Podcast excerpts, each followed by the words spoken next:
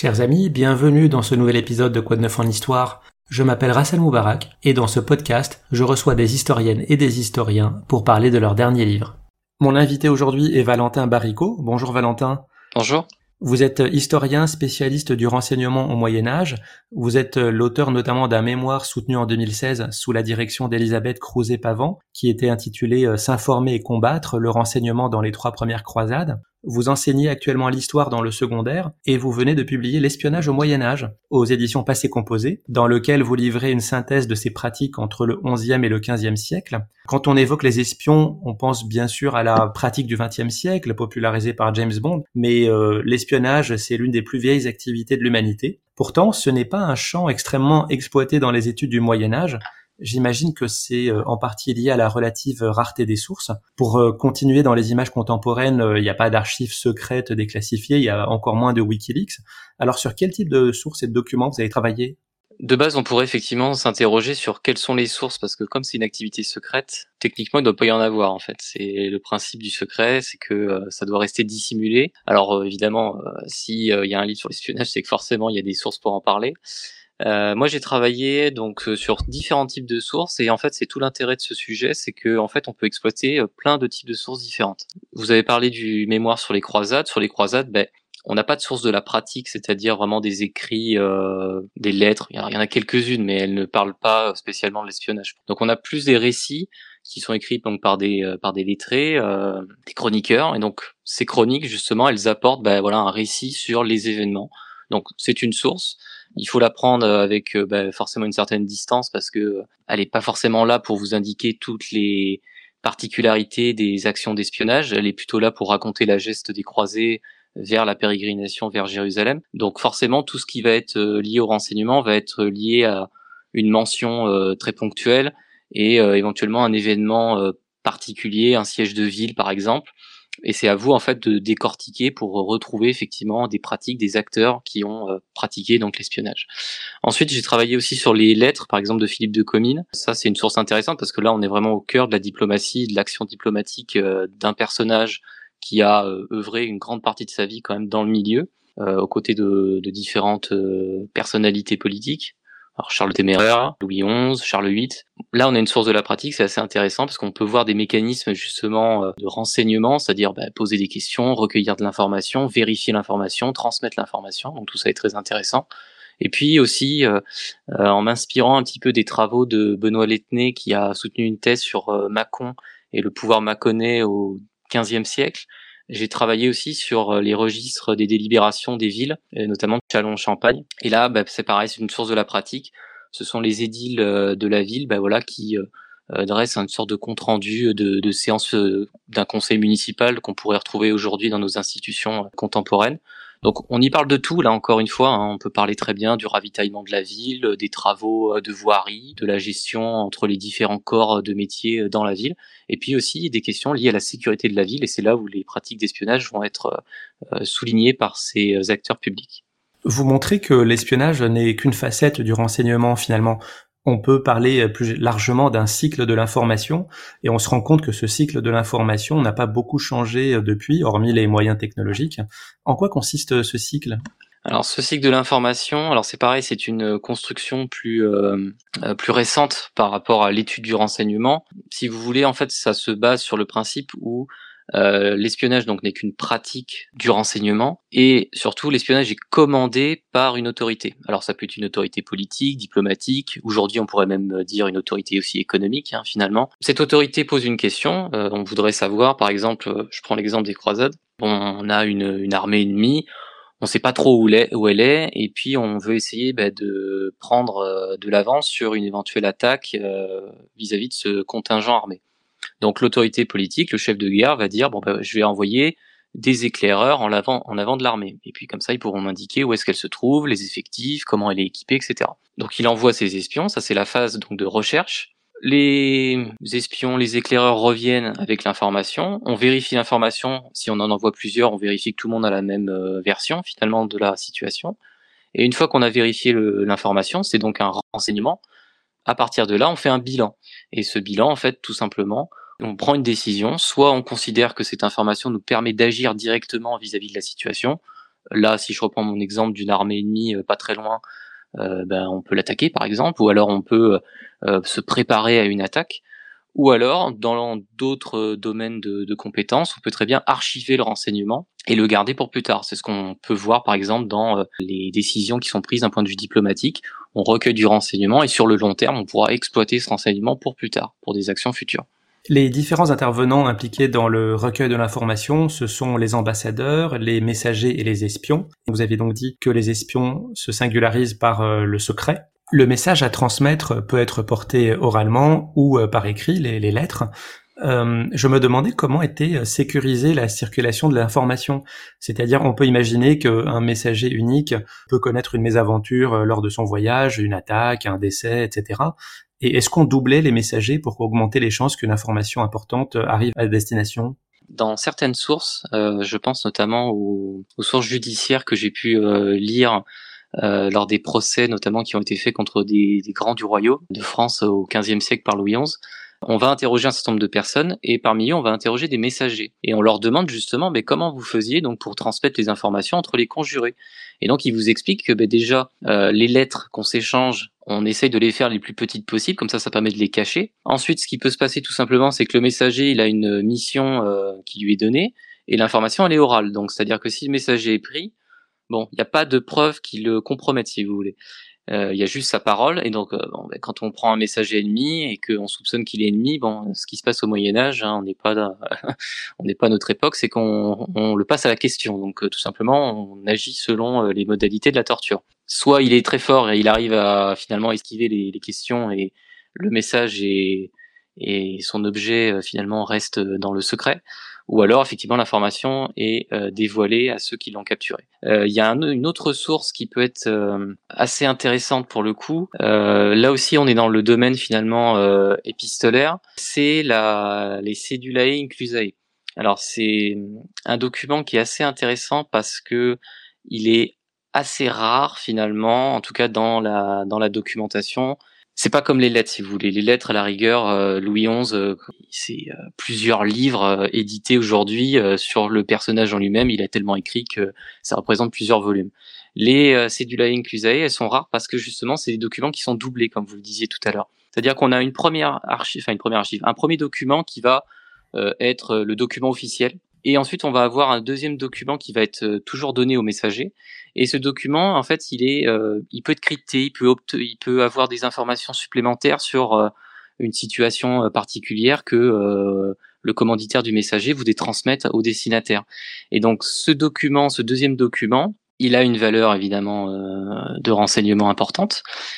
Si le messager parvient à bon port, il donne les deux, en précisant évidemment que le deuxième, c'est là où il y a la matière finalement de renseignement.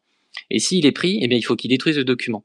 Et donc c'est pour ça que c'est assez rare de retrouver ces, ces cédulae. Si elles sont parvenues à destination et qu'elles ont été conservées, tant mieux. Ça veut dire que a priori le renseignement a peut-être été transmis euh, de manière euh, efficace. Si on ne retrouve pas ce document, ça veut dire que soit le messager l'a détruit, soit il a été euh, réceptionné par quelqu'un qui n'aurait pas dû l'obtenir, et qu'une fois qu'on a eu bah, l'information, on a détruit le document après enquête. Donc ça, c'est hmm. intéressant, mais ça reste un document qui est quand même très rare dans les archives. Vous montrez que les premières utilisations d'espions qui nous sont parvenues remontent au 8e et 7e siècle avant notre ère au Proche-Orient, et vous vous arrêtez plus longuement sur la période romaine, notamment des traités euh, écrits au 4e et 5e siècle par un auteur qui s'appelle Végès. Il s'agit euh, d'une sorte de manuel pratique dans l'art de la guerre. Est-ce qu'il y explicite déjà l'importance du renseignement et est-ce que son influence a été euh, importante pendant le Moyen Âge? Alors c'est un, peu un best-seller, hein. Végès au Moyen Âge, hein. c'est un des livres qui est, le plus recopié euh, par euh, par les lettrés de l'époque. On le retrouve dans beaucoup de bibliothèques princières. C'est le livre de référence, c'est le manuel d'art militaire de référence à l'époque.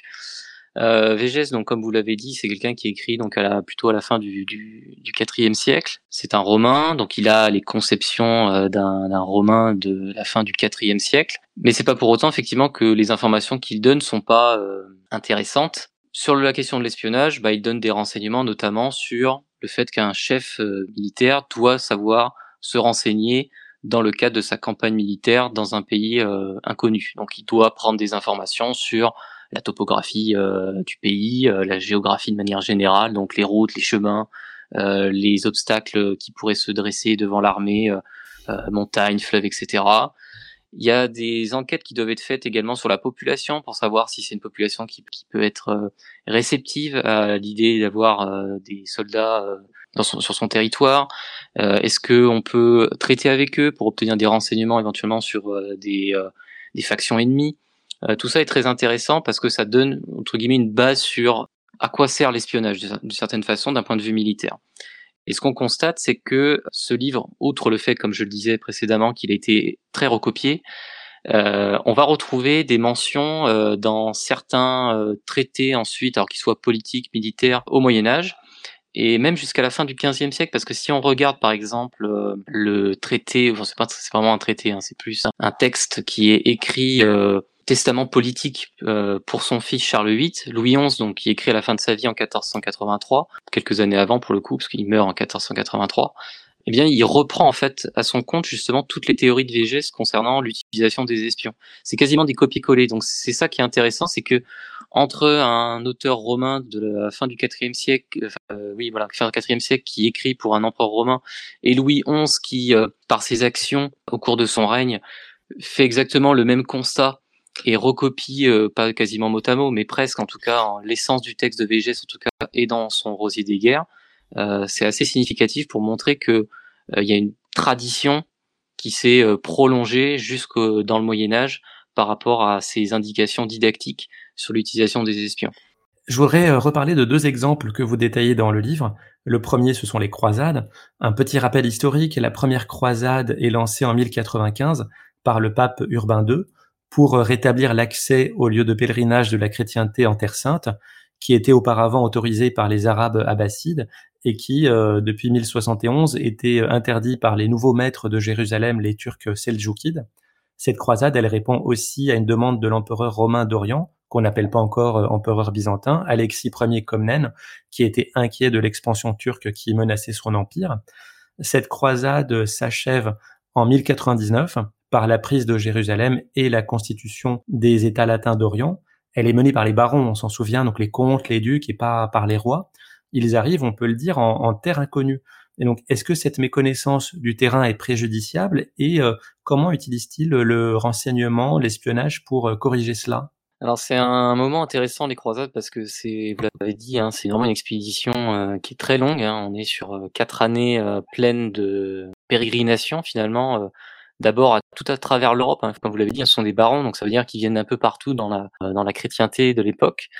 Et on s'achemine progressivement vers bah, ce qu'on connaît actuellement comme étant la Turquie, hein, le plateau anatolien. On passe par Constantinople, il y a un transbordage qui est fait au niveau du Bosphore, et puis là vraiment, on va dire, même si euh, il y a déjà quelques euh, petites anicroches avec le pouvoir byzantin de l'époque, mais c'est là où vraiment, voilà, on est sur à partir de de 1097, avril 1097, euh, c'est là où vraiment la croisade commence en elle-même, où euh, véritablement l'opération militaire de reconquête commence. Et ce qui est intéressant, effectivement, c'est que bah, tous ces gens en fait ne connaissent euh, en rien en fait la, la, Palestine de l'époque. ils le connaissent peut-être par des récits, voilà, qui sont plus liés à, à des représentations fantasmagoriques sur le sur le lieu, c'est-à-dire des récits, voilà, un peu fantasmés sur sur cette partie du monde. Donc ils vont découvrir et heureusement pour eux d'une certaine façon ils ont réussi à négocier euh, de manière assez euh, euh, difficile quand même auprès des, des, Byzantins le fait d'avoir des, des gens qui puissent les guider. donc c'est un lieu inconnu pour eux. ce qui est intéressant c'est qu'on va trouver dans les descriptions des, des, chroniqueurs, alors dans les chroniques des croisades, dans la première notamment, faut bien imaginer qu'il y a des gens qui ont écrit leurs récits. Je pense par exemple à l'anonyme normand et d'autres qui sont passés après, qui ont reconstitué à partir de d'autres témoignages afin d'agrémenter leur chronique.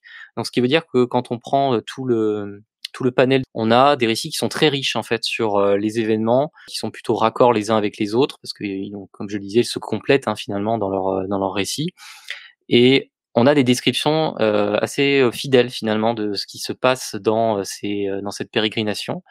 On sait qu'ils passent euh, le clair, le plus clair de leur temps à se repérer euh, dans euh, les montagnes, notamment de l'Anatolie, qu'ils souffrent de la déshydratation lorsqu'ils passent dans certaines parties désertiques, notamment la Syrie. Donc, il y a une véritable souffrance physique, morale, psychologique pendant ce long chemin vers Jérusalem. Ça fait partie d'une certaine façon de l'idée de croisade aussi, hein, vraiment l'idée de, de, pèlerinage vers le lieu. Et ce qui est intéressant, donc, c'est que bah, ces gens qui sont euh, des militaires hein, aussi hein, dans cette euh, dans cette optique de reconquérir la ville sainte, on va utiliser donc des espions, des éclaireurs, notamment pour savoir, ben voilà, le terrain, comment il est, par où il faut passer, où sont les points de ravitaillement, etc. Et donc pendant toute la durée du euh, de la croisade, on va voir voilà des, des formules. nous avons appris que tel baron a envoyé des éclaireurs au devant de l'armée. On a même des mentions de, de contact avec les populations euh, locales qui permettent de voir que on s'instruit aussi de la connaissance euh, du terrain par les habitants eux-mêmes, hein, qu'ils soient chrétiens ou musulmans. Donc tout ça participe finalement au fait de la connaissance, d'une meilleure connaissance du terrain pour mieux finalement appréhender les différents dangers qui pourraient se, se poser sur ce, sur ce contingent qui, il faut le rappeler, est composé donc de militaires, mais aussi voilà, de personnes qui ne sont pas combattantes et qui sont simplement des pèlerins. Vous racontez euh, notamment le long siège d'Antioche qui dure euh, dix mois et euh, la façon dont l'espionnage va le débloquer. Donc je laisserai les auditeurs découvrir cela à la lecture du livre. Mais en gros, ça fait intervenir des, des, espions infiltrés, des gens qui sortent de la cité pour les renseigner. Et, et ça m'amène à une question importante, c'est comment on traite l'information? Est-ce qu'on l'analyse collectivement? Et comment on juge de sa fiabilité? Alors sur la question des croisades, c'est vrai que c'est difficile à, c'est souvent difficile en tout cas à identifier parce qu'on a l'impression que dès qu'il y a une information qui arrive aux oreilles d'un des barons, un des chefs euh, de la de la de la troupe, euh, la décision est prise automatiquement, c'est-à-dire qu'on croit fidèlement tout ce qui a été raconté par euh, le messager qui a prévenu que un, des corps de l'armée était attaqué, donc il faut tout de suite aller le secourir. On a plus l'impression que les espions, les messagers sont plus des personnages qui permettent de lier différentes actions entre elles. Ce sont des, des charnières entre euh, différents euh, points du récit. Si on prend par exemple, vous en avez parlé sur le, le siège d'Antioche, c'est assez intéressant parce que on a une armée qui est coincée devant les murs de la cité depuis plusieurs mois ils sont en difficulté puisque en fait euh, ils ne peuvent pas vraiment bouger. C'est un point central Antioche pour euh, ensuite accéder à la route de Jérusalem. Il faut absolument prendre cette ville. En plus, d'un point de vue euh, spirituel, c'est dans cette église, enfin dans l'une de ces églises, pardon, que se trouverait la Sainte-Lance. Donc il y a un, un objectif aussi religieux, on pourrait dire, lié à la prise de cette ville. Et comme je le disais, donc les troupes sont amassées, devant la ville depuis plusieurs mois. On a du mal à se ravitailler puisque l'aide byzantine s'est arrêtée depuis maintenant plusieurs euh, semaines. Euh, il y a des attaques euh, permanentes sur le campement des croisés, avec notamment des embuscades qui sont tendues pour ceux qui éventuellement iraient chercher du ravitaillement un peu plus en arrière. On pense qu'il y a des espions qui se baladent sous des déguisements de pèlerins chrétiens, qui seraient en fait des infiltrés d'Antioche. Et donc, à un moment donné, se pose la question de savoir ben, comment on va faire pour prendre la ville, parce qu'en fait, il n'y a pas 36 000 solutions. C'est soit on attend que les gens qui sont à l'intérieur de cette ville euh, ben, souffrent eux aussi de la faim, de la soif, et ils n'ont plus de rations pour pouvoir tenir le siège, ou alors on arrive à prendre la ville par trahison. Euh, il n'y a, a, que deux solutions hein, par rapport à la prise de la ville euh, à l'époque médiévale. C'est très rare lorsqu'on arrive à faire autrement. Et donc là, ce qui va se passer, c'est que euh, on a un personnage qui est assez important dans ce dans ce moment de la prise d'Antioche, c'est Bohémond qui est donc l'un des l'un des barons de la croisade, qui a une sorte de leadership assez important si on regarde les sources, même si encore une fois c'est toujours un peu délicat parce que chaque chroniqueur veut essayer finalement de montrer à sa façon que son, son chef est le meilleur parmi euh, tous ceux qui composent l'armée euh, croisée. Et donc Bohémond, lui, va, alors on sait pas trop comment, il est en relation avec un, un personnage euh, qui s'appelle Pyrrhus ou Phirous, ça dépend des sources, hein, il est appelé de différentes façons. Il va tout simplement entretenir voilà des relations avec ce personnage, qui va être la clé finalement pour rentrer dans la dans la cité. Et là, donc, ce qui est intéressant, c'est que donc lui, il a une relation personnelle avec euh, ce personnage, qui lui accorde donc euh, toute sa confiance. Et à un moment donné, il va une fois que ce secret, euh, voilà, il y a que eux deux qui, qui, sont au courant finalement de ce projet de prendre la cité par trahison. À un moment donné, face à l'urgence de la situation, il va décider de réunir les barons. Donc là, il y a une prise de décision collective. Donc là, on pourrait presque dire que c'est une vérification, une analyse du renseignement. Et c'est là où il va exposer aux autres. voilà, moi j'ai un, j'ai un contact au sein de la ville, il peut nous faire rentrer. Est-ce qu'on est prêt à monter une opération euh, dans les dans les heures qui viennent? Et donc bah, les autres forcément découvrent le, poteau rose hein, finalement. Une action est préparée, donc avec une diversion pour faire fuir, on va dire, une partie de la défense de la ville à l'autre bout de là où va se passer la prise de la de la cité. Le fameux Firouz va déployer une échelle qui va être tendue sur un des, des murs et une des, des, deux tours de la ville. Voilà, les croisés vont rentrer, ils vont ouvrir les portes et la ville sera prise avec perte et fracas. Paraît-il qu'il s'est converti après. Bon, les sources divergent, donc vous voyez, ça, ça reste un personnage à la fois emblématique et en même temps, est-ce qu'il est vraiment crédible ce personnage de, de Pyrrhus? Bon, tous mm. les chroniqueurs s'accordent à dire que c'est comme ça que la ville a été prise. Donc on peut en déduire que oui. Après, euh, les motivations de ce personnage sont beaucoup plus obscures pour le coup, pour savoir mm. pourquoi il a trahi et pourquoi euh, il a agi de, telle façon. La troisième croisade, elle, est menée euh, un siècle plus tard, entre 1189 et 1192. Elle est consécutive à la nouvelle prise de Jérusalem par Saladin, et euh, là, elle fait intervenir des personnages qui nous sont euh, beaucoup plus familiers, l'anglais Richard Cœur de Lion, le roi de France Philippe Auguste, l'empereur du Saint-Empire romain germanique Frédéric Barberousse. Les croisés reprennent Saint-Jean d'Acre après deux ans de siège. Est-ce que les techniques d'espionnage ont évolué avec l'expérience?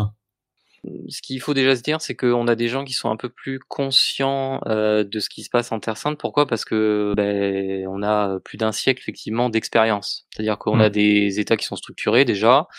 Euh, on a des gens qui sont euh, dorénavant intégrés dans les structures sociales, politiques de la Palestine de l'époque. Donc ça, c'est aussi un point intéressant. Certains ont adopté des coutumes aussi hein, de, de ces de ces espaces. D'un point de vue du renseignement, fondamentalement, il y a des adaptations qui sont assez intéressantes parce que lorsqu'on voit Richard Cœur de Lion, c'est un, exemple parmi tant d'autres, hein, euh, mais euh, il a jamais mis les pieds en Terre Sainte, mis à part euh, pendant la, croisade. Donc techniquement, il a aucune, il a aucune expérience du terrain, aucune familiarité avec les personnes de, de ces espaces-là. Et pourtant, on voit que durant toute sa pérégrination, lui aussi, il s'adapte notamment euh, lorsqu'il s'agit de se défendre, parce qu'en fait, il a un trajet, si vous voulez, qui doit le conduire théoriquement vers Jérusalem. C'est toujours l'objectif, évidemment, euh, derrière la croisade. Sauf que bon, il, prend des chemins détournés, euh, son contingent euh, donc part de, de Acre, et il y a toujours cette euh, cette idée que ben, on est en territoire ennemi. On a beau avoir constitué des États structurés avec des points de défense, je pense par exemple au crack des chevaliers, qui est assez connu. Euh, c'est pas pour autant qu'on est en sécurité sur ces routes. Et donc, il va adapter aussi sa, la défense de ces euh, unités lors de ces euh, longues marches finalement à travers la Palestine. Euh, il y a toujours le, les difficultés liées au ravitaillement, il y a toujours des difficultés donc liées à la sécurisation des convois. Des embuscades sont tendues, il s'adapte, il essaie de modifier un peu le cœur de, de son armée pour essayer d'avoir bah, des gens qui puissent voir arriver ces attaques de loin. Et puis il va utiliser évidemment des espions lui aussi pour euh, bah, tendre des embuscades à certains, euh, certaines factions de l'armée de Saladin. Et notamment, il y a un épisode célèbre qui est donc l'attaque de la caravane euh, égyptienne de 1192 en juin. c'est une caravane qui aurait dû ravitailler la ville, la ville sainte pour bah, permettre à Saladin de préparer éventuellement un siège contre les armées de Richard Cœur de Lion. Et il se trouve que pendant cette, cette attaque, en fait, ce, bah, Richard va utiliser finalement des espions euh, locaux. Hein, il va utiliser des locaux, ce qu'il appelle des dans les dans les sources, on, a, on voit la mention de barbarins, donc on pourrait traduire par orientaux. Ils mmh. sont habillés en vêtements de sarrasin, pareil, je cite le, texte. Ils savent parler euh, évidemment euh, la langue locale. Techniquement, en fait, ils peuvent se fondre dans le décor. Et c'est comme ça que, eh bien, à l'aide d'autres éclaireurs, il va pouvoir localiser la caravane, déterminer effectivement, éventuellement, les éléments de défense, et euh, à partir de là préparer son attaque pour euh, prendre euh, prendre la caravane. Et donc c'est ça qui est intéressant, c'est que là pour le coup il y a à la fois une adaptation au niveau du personnel et en même temps une capacité aussi de comprendre la géographie de la région et en quoi les points de ravitaillement peuvent être utiles lorsqu'ils sont pris. Et là, en l'occurrence, un ravitaillement mobile, on va dire. Et donc là, en tout cas, l'attaque est une réussite, tant sur le plan immédiat que sur le long terme, puisque Saladin va devoir réviser ses plans suite à l'attaque de cette caravane. Jusqu'à présent, on a surtout parlé de l'espionnage vu par les Occidentaux, mais qu'en est-il de l'autre côté? Bah, Saladin, en l'occurrence, est-ce qu'il disposait des mêmes théoriciens du renseignement? Et est-ce qu'il disposait des mêmes capacités informationnelles? Est-ce qu'on le sait ça? Alors pour le coup, euh, Saladin, c'est aussi quelqu'un qui euh, sait se débrouiller pour le coup euh, dans la pratique du renseignement. lors du siège d'Ac, faut imaginer que c'est un beau bazar, hein. c'est-à-dire qu'on a des chrétiens qui sont à l'intérieur de la ville.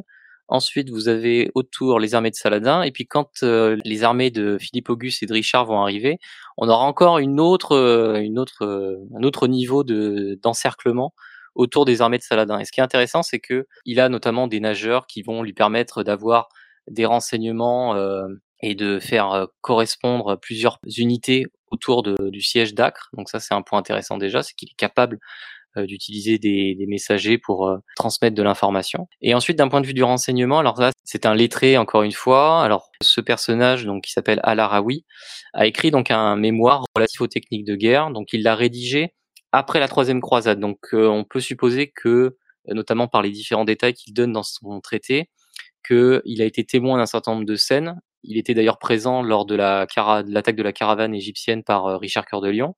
Il était sur place à ce moment-là. C'est quelqu'un qui a gravité pendant une grande partie de sa vie dans l'entourage proche de Saladin. Il a été notamment un de ses conseillers, certainement diplomate et espion à différentes fins.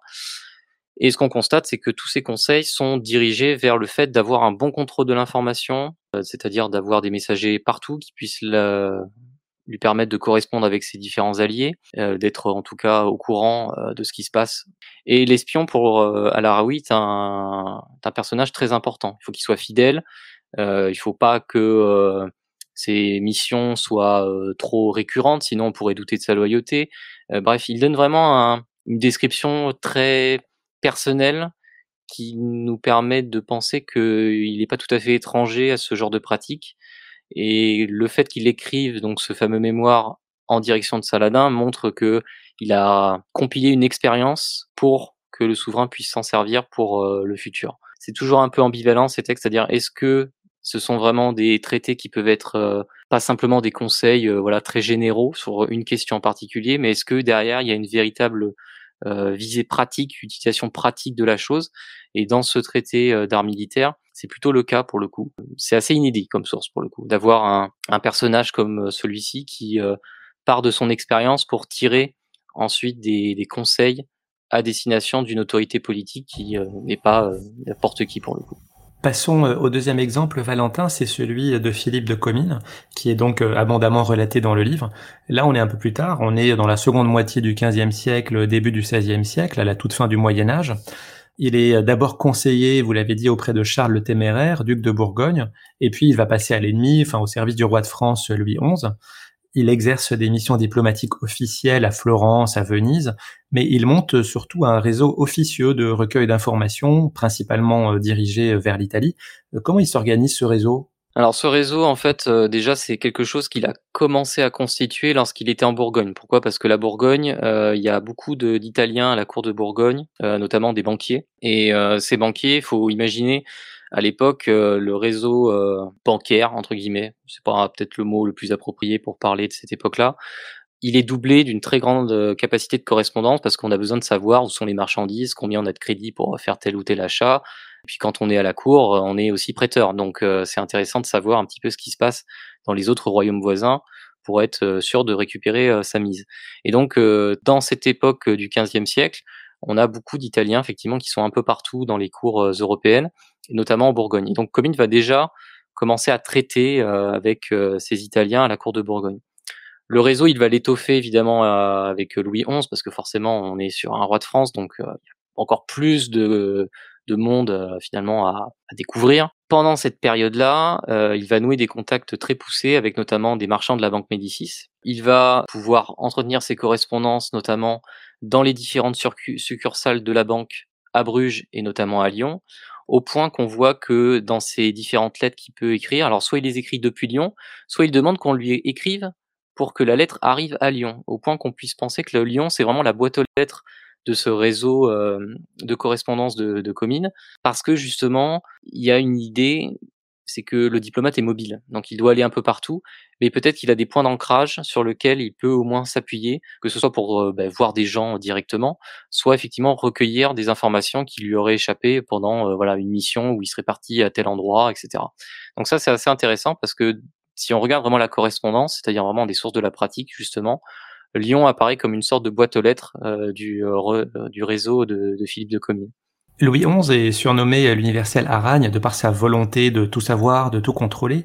Est-ce qu'on peut considérer d'une part qu'il met son service de renseignement au service de sa volonté de verrouillage politique? Et euh, sachant qu'il a créé le relais de la poste, est-ce qu'on peut considérer que c'est euh, un ancêtre des services secrets modernes? Alors globalement, si on regarde le règne de Louis XI, c'est quand même un roi un peu à part, euh, dans la mesure où euh, bon, il a une psychologie un peu particulière hein, qui, ont, qui a été déjà euh, longuement abordée par d'autres historiens. Mais ce qui est intéressant, c'est que le personnage, lorsqu'on regarde sa documentation propre, donc les lettres, ou alors moi je me suis plutôt intéressé aux sources judiciaires dont, que j'ai évoquées tout à l'heure notamment les procès de euh, Jacques d'Armagnac et puis euh, du comte de Saint-Paul, on a l'impression qu'il est obsédé par l'idée d'être trahi. Euh, et donc, bon, après, durant son règne, on peut pas dire le contraire. Enfin, disons qu'il y a eu quand même une sorte de, de révolte nobiliaire contre son règne, que ce soit évidemment Charles le Téméraire comme étant le, le principal intéressé, ou alors ceux qui ont travaillé avec Charles le Téméraire. Et du coup, lorsqu'on observe justement ces sources judiciaires, que ce soit donc c'est le le procès euh, verbal euh, des, des, enquêtes du procès du comte de Saint-Paul ou du duc de Nemours, ben on constate que voilà, on essaie de recréer ce que Joël Blanchard a appelé la cartographie de la trahison. Donc on va interroger, mais tout le monde, tout le monde, tout le monde, tout le monde. Donc euh, il faut le dossier de, du duc de Nemours, Jacques d'Armagnac, il est très épais. On a interrogé les plus grands, donc Jacques d'Armagnac évidemment étant celui qui a été euh, interrogé le plus, vous, doutez, mais aussi tous les messagers, c'est-à-dire vraiment les petites mains du renseignement qui ont euh, finalement euh, été au cœur de ces différentes tractations, de ce qu'on appelle notamment dans le vocabulaire du, du procès les adhérents et les complices, les entendements, les intelligences, les pratiques. Il y a vraiment un vocabulaire de la trahison qui est assez intéressant. Et donc, quand on pointe du doigt tous ces petits messagers, bah, ce sont finalement les fils rouges, enfin c'est le fil rouge même de la trahison. Et pour revenir à votre question, justement, cette idée de faire des procès, c'est une manière de faire du contre-espionnage. C'est de prendre connaissance de comment des messages secrets ont pu être envoyés contre l'intérêt de la couronne.